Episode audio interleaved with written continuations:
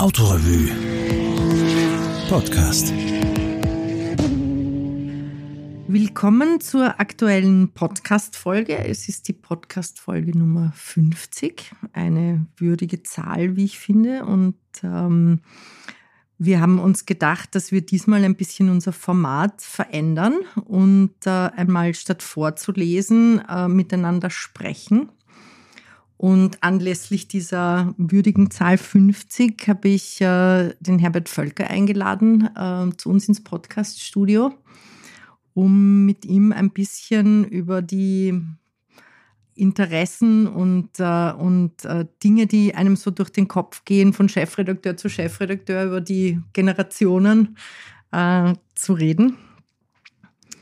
Äh, den Podcast haben wir äh, uns vor etwa einem Jahr einfallen lassen, aus dem besonderen Grund heraus, weil das Auto einfach einen so wunderbaren Raum bietet, um zuzuhören, Geschichten zuzuhören, Musik zuzuhören und auch Menschen beim Reden zuzuhören.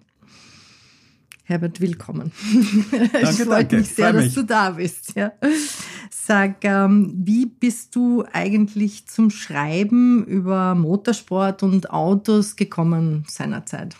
Ich habe mit 17 die Matura gemacht und war 400 Meter Läufer, das größte Talent weit und breit in Mitteleuropa.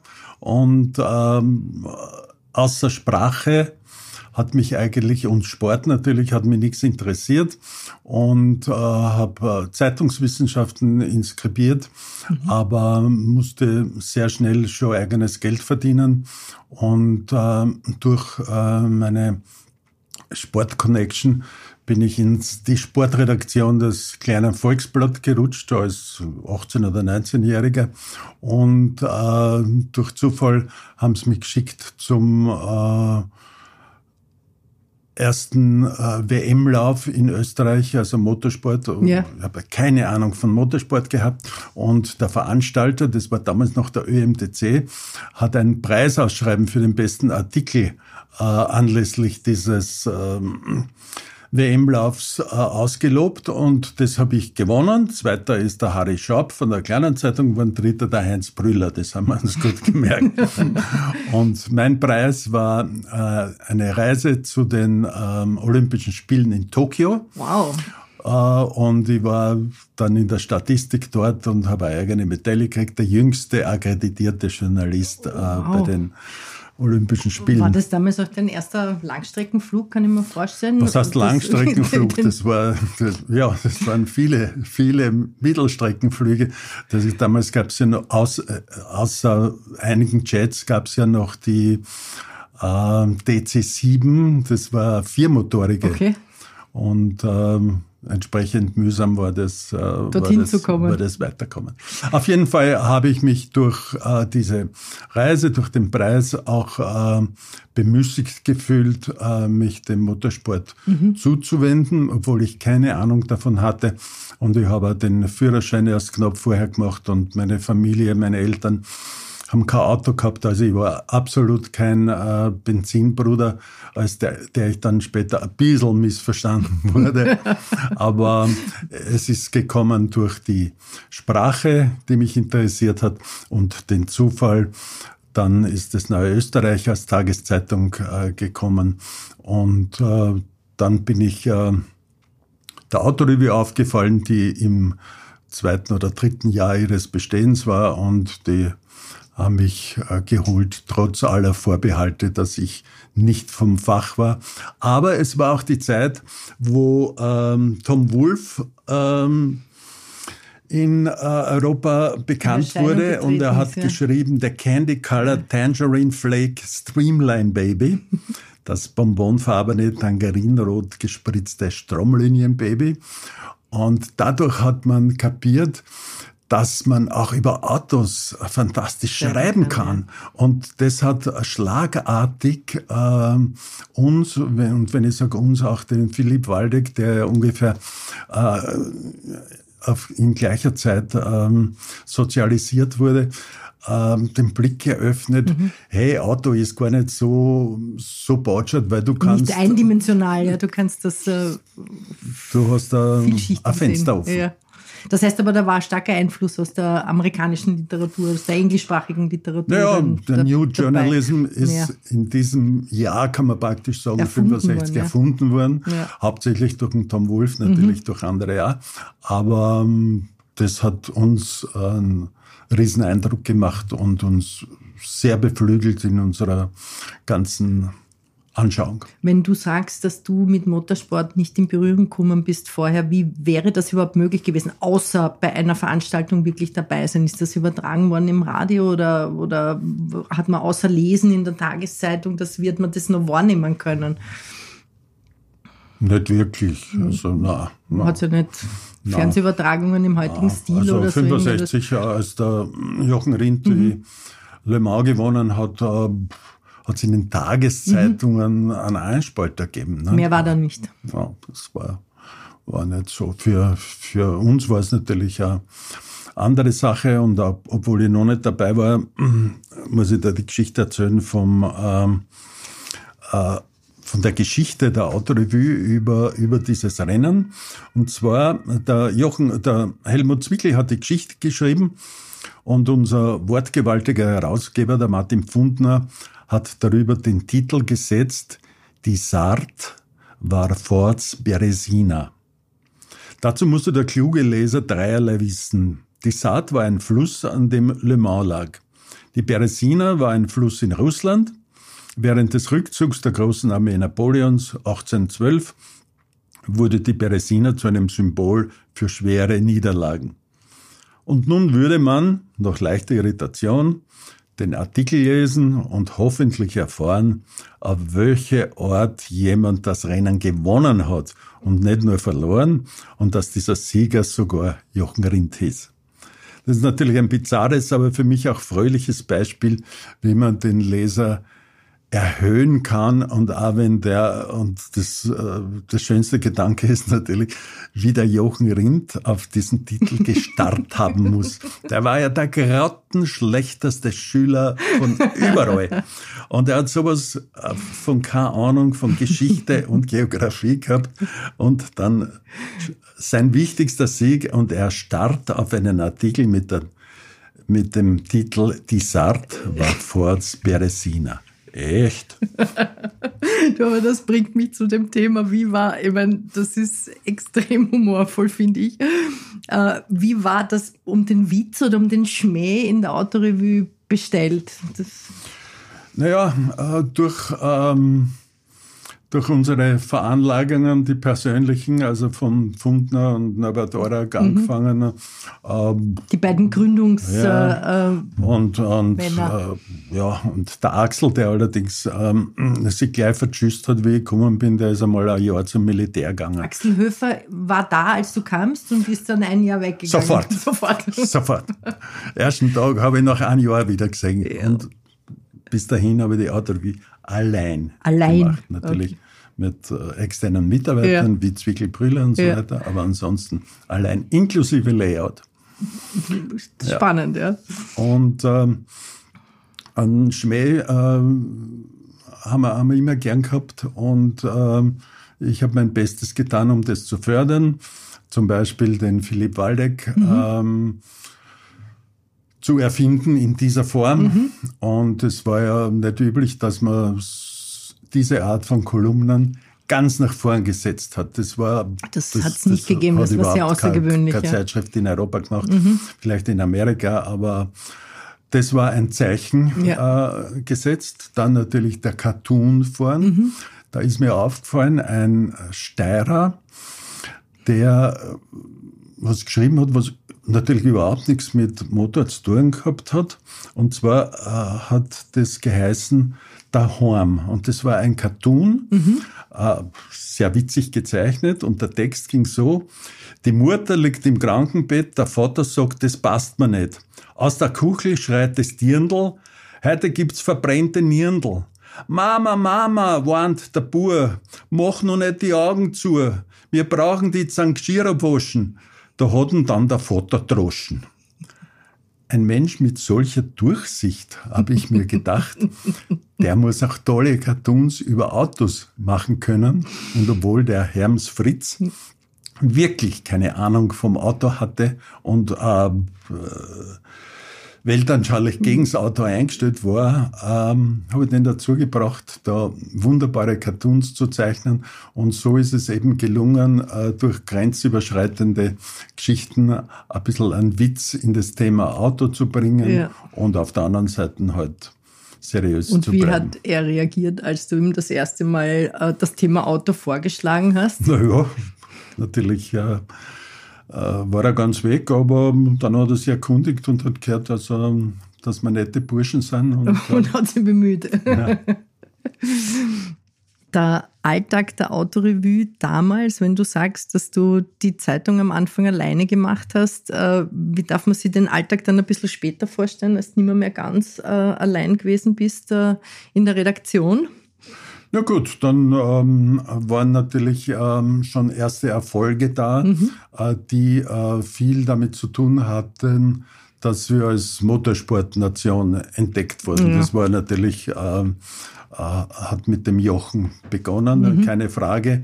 Durch Jochen Rindt äh, ist eine derartige Begeisterung in Österreich entstanden, ähm, dass äh, das ganze Genre Motorsport einen ganz anderen Stellenwert bekommen hat, auch durch die dann doch ähm, Fernsehübertragungen die am Sonntag waren von äh, praktisch jedem Grand Prix und wo der Heinz Brüller sozusagen ins Wohnzimmer gekommen ist. Und ähm, Höhepunkt war natürlich der Grand Prix-Sieg vom Jochen in äh, Monaco 1970. Und als Jochen dann starb 1970, äh, hat ein derartiges, äh, eine derartige Stimmungslage in Österreich hinterlassen, mhm.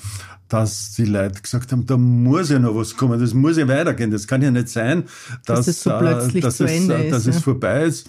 Und äh, natürlich gab es den Dieter Quester äh, und den Helmut Markau mhm. und als dritten den Niki Lauda und mhm. wir wissen, was dann in den kommenden zwei Jahren ähm, äh, passiert ist, dass der Niki sich durchgesetzt hat und dann zum äh, ersten Werksvertrag gekommen ist bei BRM und so weiter und dass er dann letzten Endes das Match, äh, das Nachfolgematch äh, gewonnen hat. Und dadurch ging natürlich die ganze Begeisterung ähm, enorm weiter und auf dieser Welle sind wir da mitgeschwommen und ich persönlich natürlich auch, weil ich bald mit dem äh, Niki befreundet war und äh, er mich gebeten hat, seine Biografie, also seine Bücher zu schreiben. Mhm. Da haben wir ja, ich weiß nicht wie viel, drei oder vier Bücher mit zusammengeschrieben und dadurch sind wir um die ganze Welt ähm, äh, gefahren und geflogen und ähm, das war ein derartiger Beschleuniger der Motorsport, dass dann vieles, vieles äh, sehr viel leichter wurde.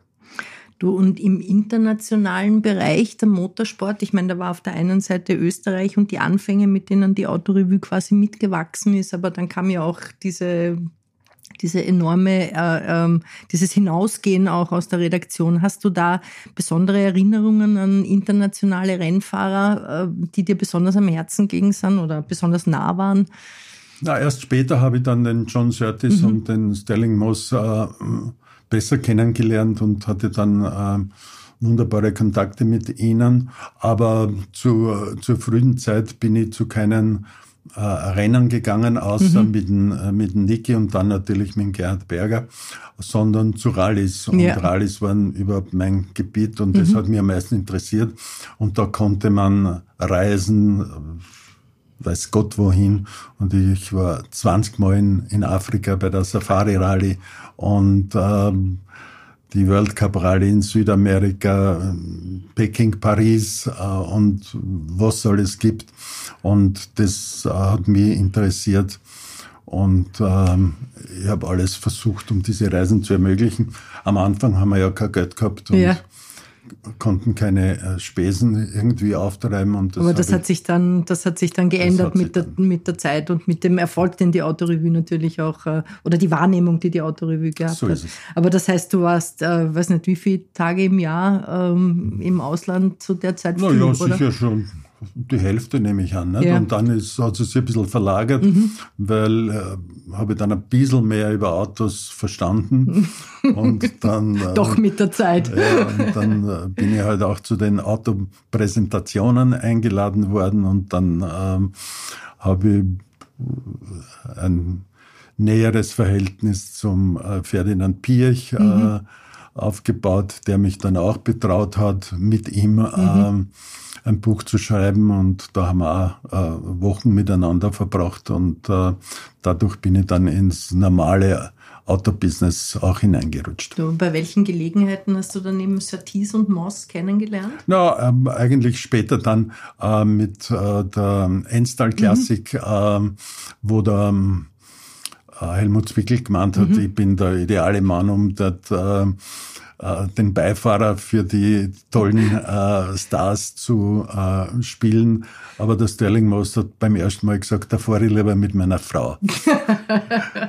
und das hat er auch getan und wir haben die Susi Moss natürlich sehr, sehr lieb gewonnen mhm. und sie, ja.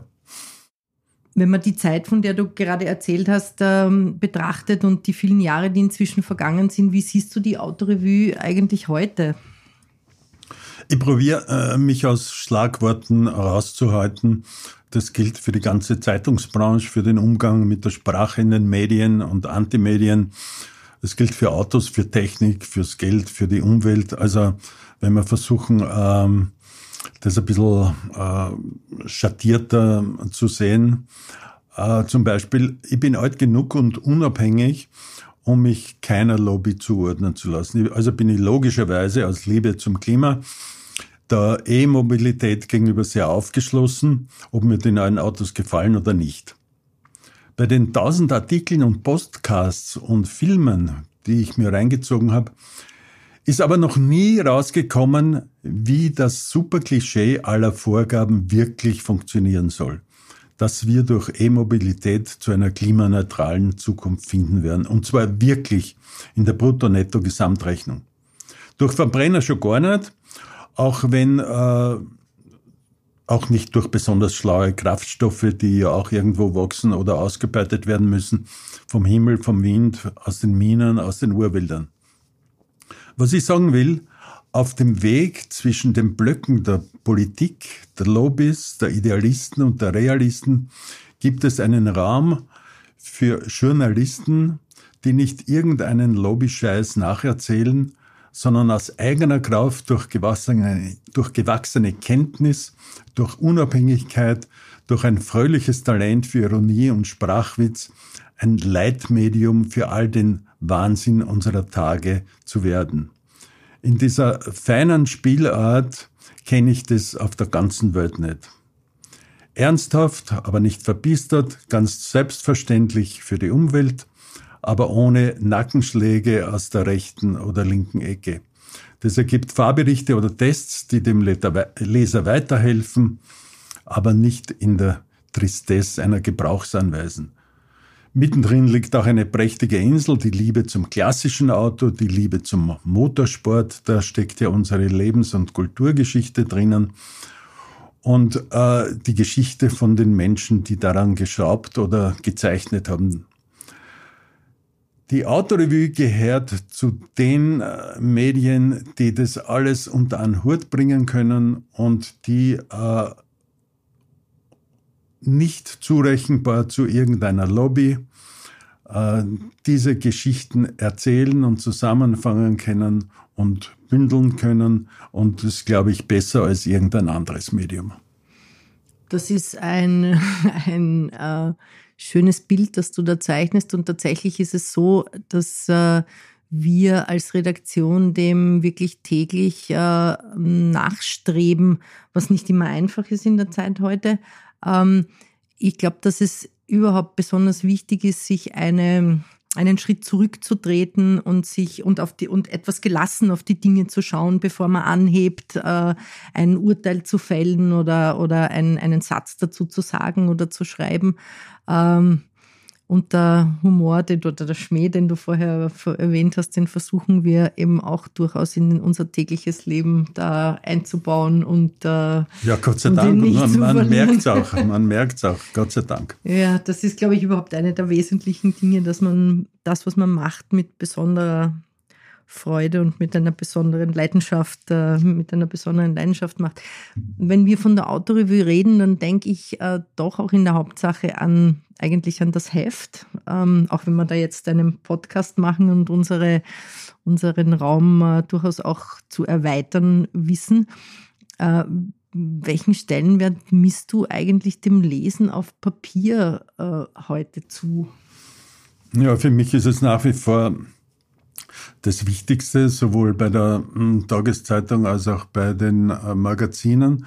Bei Büchern ist es ein bisschen anders, weil da bin ich äh, jetzt ohne Schmäh an der Grenze der Statik angekommen. Mhm. Äh, da habe ich schon äh, Warnungen gekriegt, dass äh, dass meine, Altbau, meine Altbauwohnung vielleicht einmal nachgeben wird. Also da muss ich mit meiner Bibliothek schon vorsichtig sein und darum ähm, bestelle ich immer schon jetzt immer wieder äh, Bücher bei Kindle. Ja. Und das hilft natürlich auch sehr, wenn du dann äh, eine halbe Nacht lang liest und zuerst liest Print und dann liest, äh, liest vom äh, kleinen Bildschirm. Äh, das tut den Augen sehr gut und du merkst, dass da ein Unterschied ist. Und also ich, ich, ich muss und will mit beidem leben, aber ich kann mir nicht vorstellen, dass ich je auf Print könnte verzichten. Das ist ja zweifellos beides seine Vorteile, allein wenn man denkt, ein dickes Buch in Händen zu halten. Also mir Fällt ich werde auch müde, ja, ja, genau, ja. das ist gar nicht so einfach. Aber das Interessante eigentlich bei dem Lesen auf Papier finde ich, und das ist etwas, was äh, mich jetzt auch ein bisschen zur, zum, zum Magazin, also zur Autoreview als Magazin zurückbringt, ist ja, dass es eigentlich alle Sinne anspricht. Ja. Ähm, es, ich habe auch schon mal von einem Leser gehört, dass er das sehr schätzt, wenn er die frische Autorevue äh, aufschlägt, wie sie riecht, ja, vom, aus der Druck Druckerei äh, etwas, was man vielleicht gar nicht mehr so ähm, im Kopf hat, dass das ja auch mit eine Rolle spielt, beziehungsweise das Rascheln des Papiers, wenn du, wenn du, wenn du umblätterst. Das ist schon äh, ein Gefühl des Lesens mit, mit allen Sinnen, also die, der Überblick über die, über eine, ähm, eine gestaltete Geschichte, mal ganz, ganz ab, abgesehen davon, ähm, ist das, finde ich, schon ein, ein, ein, ein ein wichtiger Bezug, den man dann auch zu dem bekommt, was man, was man liest. Was liest du eigentlich? Buch, was liest du eigentlich gerade? Ich will jetzt wirklich nicht angeben mit meinen, mit meinen intellektuellen Erlebnissen und es hört mir eh keiner zu, wenn ich sage, also der tollste Roman der letzten fünf Jahre ist von der Liza Halliday geschrieben und heißt äh, Asymmetrien, aber es ist ja nutzlos. Ich erzähle das immer wieder, aber. Also ich habe ihn gelesen, nicht zuletzt auf deinen Tipp hin und er hat mir sehr gut gefallen. Na gut. genau. Ähm, Im Übrigen, ich äh, habe gerade das äh, Buch von Steinbeck beendet, äh, ähm, das Russian Journal, als er 1948 in Russland war. Und da gibt es eine sehr entzückende Stelle, wo äh, Steinbeck und er wird ja begleitet von dem äh, Fotografen Robert Kapper, wo sie den russischen Autor Konstantin Simonov besuchen. Mir war er kein Begriff, bevor ich äh, ihn gelesen habe, der mehr oder weniger eigentlich so was ähnliches wie ein sowjetischer Staatspropaganda-Schriftsteller gewesen ist. Und in einem Nebensatz bemerkt Steinbeck, dass äh, Simonov einen Cadillac und einen Jeep äh, hatte und diese Autos sehr, sehr geschätzt hat. Genau. Sag, erinnerst du dich noch, als ich ähm, 1997 äh, in die Redaktion äh, gekommen bin im fünften Bezirk, um mich auf die frei gewordene Stelle eines Redakteurs oder einer Redakteurin vorzustellen? Du hast Zahnspangen gehabt, das weiß ich noch, äh, warst aber schon doch erwachsen und bist in der Motorradkluft gekommen und man konnte auf die Gasse runterschauen und da stand eine BMW GS, die 550er, die ja eigentlich ein bisschen zu groß für die war, also rein vom, Total, vom, hab, vom Aufsteigen. Ich habe geschwitzt und, beim Verkehr äh, rausschieben, ja. Und dass du schreiben konntest, das wussten wir schon aus, aus dem Motorradmagazin. Bingo, eine Frau, umso besser. Und wie hast du uns eigentlich wahrgenommen?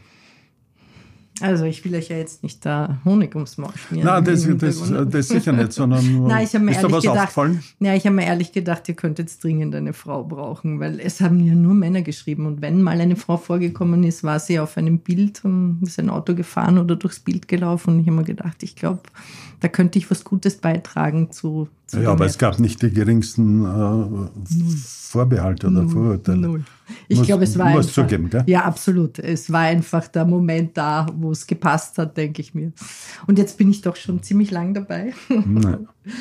Die Redaktion, die du führst, ist zwar mini, aber sie lebt von äh, ein paar Einzelkönnern, von denen jeder seinen eigenen Radarschirm hat und sich weder von einem Chefredakteur noch einer Chefredakteurin die Welt erklären lässt. Trotzdem habe ich den Eindruck, dass sie wirklich happy damit sind, dass du die Synthese zwischen den Einzelkönnern schaffst und gerade auch in der blödesten Zeit eine Richtung findest und eine Atmosphäre erzeugst, dass man weiß, wo man daheim ist.